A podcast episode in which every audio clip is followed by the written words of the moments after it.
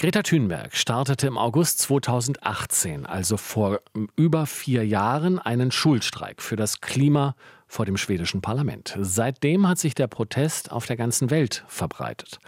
Greta Thunberg mahnt Politikerinnen und Politiker zum Handeln und informiert sich in der Wissenschaft und über die Möglichkeiten, die uns im Kampf gegen die Klimakrise noch bleiben. Jetzt hat Greta Thunberg das Klimabuch zusammen mit namhaften Wissenschaftlerinnen und Wissenschaftlern geschrieben. Heute erscheint es hier bei uns in Deutschland im Handel. RBB-Reporterin Julia Fissmann hat für uns schon mal reingeschaut und ist uns jetzt auch zugeschaltet. Grüß dich, Julia. Hallo. Was ist das für ein Buch von Greta Thunberg?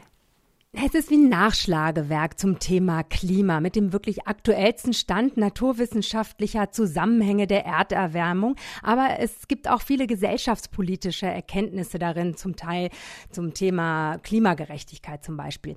Hauptthese des Buchs ist, die Klimakrise ist die größte Herausforderung, vor der die Menschheit je gestanden hat. Wir tun aber so, als würden wir es lösen können, leugnen dadurch aber das tatsächliche Ausmaß der Krise. Wir müssen diese als existenzielle Krise einfach begreifen und es fehlt an grundlegendem Wissen in der Öffentlichkeit. Und mit diesem Klimabuch will Greta Thunberg mit Hilfe von den WissenschaftlerInnen eben für Aufklärung sorgen. Greta Thunberg hat das Buch nicht alleine geschrieben. Du hast es eben kurz erwähnt. Wer hat alles mitgeschrieben? Über 100 WissenschaftlerInnen, wirklich aus der ganzen Welt, aus dem globalen Süden, aus Europa, aus Amerika, ErzählerInnen und Aktivistinnen haben mitgeschrieben. Und Greta Thunberg ähm, hat eben wirklich tolle KlimawissenschaftlerInnen gewinnen können. Friederike Otto zum Beispiel, Stefan Rahmsdorf, den wir ja gut kennen vom Potsdam Institut für Klimafolgenforschung, der zum Beispiel im Klimabuch die physikalischen Zusammenhänge von der Erwärmung der Meere und dem Meeresspiegelanstieg sehr gut erklärt. Oder auch die Bestseller-Autorin, Professorin für Klimagerechtigkeit Naomi Klein. Für sie beginnt ein gerechter Wandel mit der Erkenntnis, dass das grenzenlose Profitstreben eben auf Ausbeutung von Arbeitskräften basiere und es genau dieses Profitstreben ist, das unseren Planeten in Gefahr gebracht hat. Greta Thunberg bringt es dann auf den Punkt in ihren zusammenfassenden Texten, das Leiden vieler, die zum Nutzen weniger bezahlen.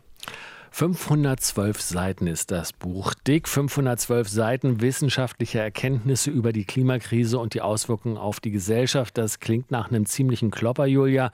Wie schwierig ist es da durchzusteigen? Also es ist wirklich auch ein schweres Buch mit fast äh, ja über anderthalb Kilo, äh, Kilo.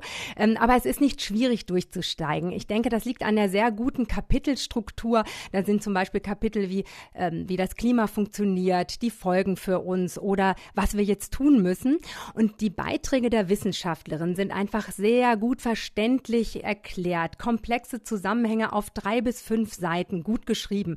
Als Beispiel der Wissenschaftsjournalist Peter Brennan erklärt erklärt, dass alles Leben aus CO2 hervorgezaubert wird und dass CO2 eben der wichtigste Stoff in der Biosphäre ist und nicht nur ein abträglicher industrieller Schadstoff. Und ich habe zum Beispiel dadurch erstmal verstanden, wie es zu diesem, er nennt es merkwürdigen Sauerstoffüberschuss auf der Erde kommt, der für uns ja eben überlebenswichtig ist.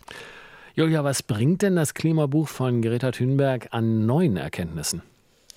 Ein Systemwandel muss her. Kleine Schritte von Einzelnen reichen einfach nicht mehr aus. Margaret Atwood, die mit dem Booker Prize ausgezeichnete Autorin, schreibt selbst eigentlich Dystopien, macht sich hier in dem Klimabuch aber Gedanken über praktische Utopien.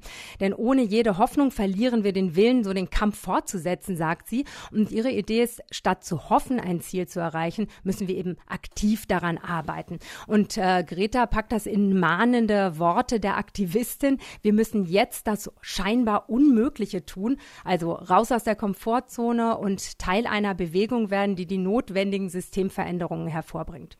Du hast es vorhin schon gesagt, ein Buch, das viel auf die Waage bringt, im wahrsten Sinne des Wortes, aber eben auch leicht verständlich ist. Was ist denn dein Fazit? Das Buch klärt auf und motiviert durch gute wissenschaftliche, knappe Texte, sich einfach mit diesem komplexen Thema Klimawandel, Klimakrise zu beschäftigen. Der Teil ist wirklich sehr gut gelungen.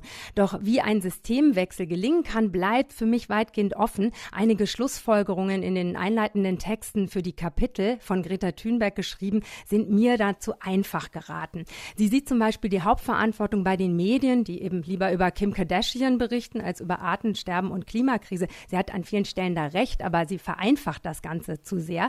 Die Medien säßen am Steuer und hätten die Möglichkeit, uns aus der Gefahrenzone zu lenken. Schön wär's, finde ich.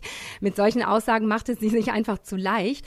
Und gerade weil es eben um strukturelle Probleme geht, wie es auch der Wirtschaftsanthropologe Jason Hickel im Klimabuch benennt. Nicht der Mensch als solcher hat die Klimakrise verursacht, sondern der Kapitalismus, der auf ein beständiges Wirtschaftswachstum angewiesen ist. Ich würde sagen, nach der Lektüre des Klimabuchs können wir auf jeden Fall nicht behaupten, wir hätten es nicht gewusst.